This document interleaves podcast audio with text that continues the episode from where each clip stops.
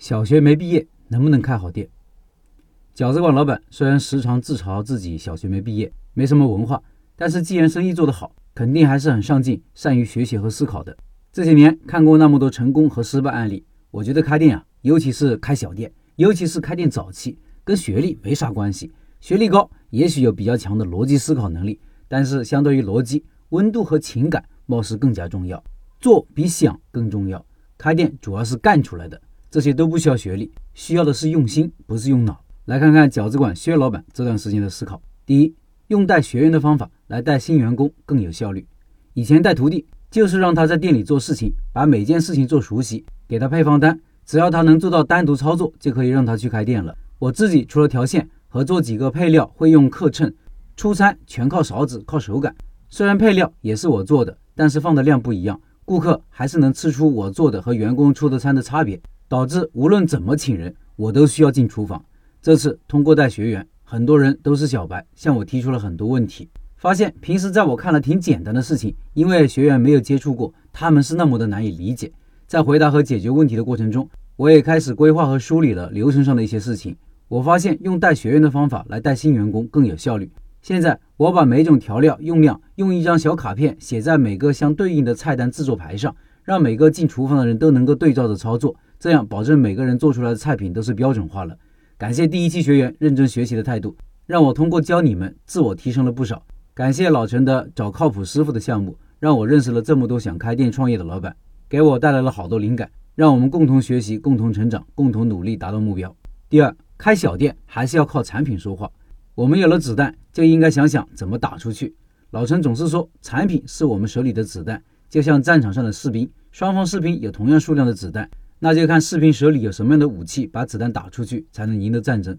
大多数时候，强势品牌都是在品类兴起的初期打造出来的，品类自带的光环让他们成为第一品牌，消费者都是记得排在前面的牌子。那我们如何在现有人们熟知品类中脱颖而出呢？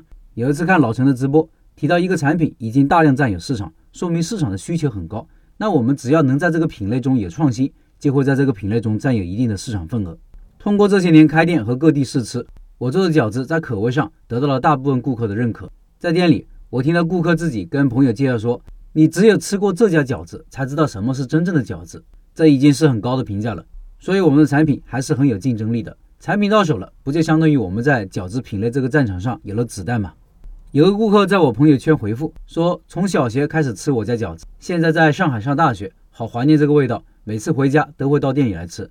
虽然外面的饺子店也有好吃的饺子。”但是还是很怀念从小吃到大的味道。我于是想解决冷冻快递的问题，网购很多牌子的饺子来试吃，发现还是要在包装上下功夫，包装成本和快递成本都太高。跟顾客细聊后发现，人家是大学生，就算我快递过去，冷冻的人家也没有条件自己煮来吃。有了这一次教的学员，我告诉他，很快就有我的学员在他上学的那个城市开店，他就可以在学校附近吃到家里一样的味道了。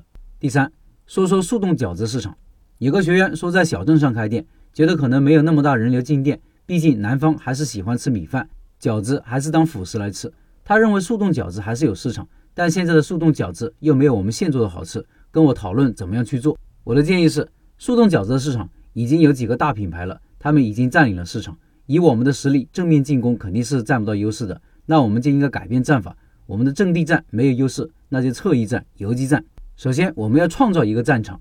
冻饺子都是在菜市场或者超市包装好，放到冰柜里销售，顾客看不到制作过程，我们就可以在它边上整个操作台包给顾客看，包好然后冻上卖，让顾客看到我们的真材实料。不过冻饺子无论怎么样也会影响口感，那我们可以在和面时可以改良配方，包装上用点小技巧，使得我们包好的饺子可以在不冷冻的情况下保存二十四小时，顾客可以买回去当天食用，这样就保证了新鲜的品质。以上是薛老板最近的思考和改进。你看，小学文化的老板也可以有很多洞见，可以把生意弄得红红火火，一点都不差于有文化的人，对吧？如果你学历不高，千万别觉得有啥不妥。对于开店这件事，不靠文凭。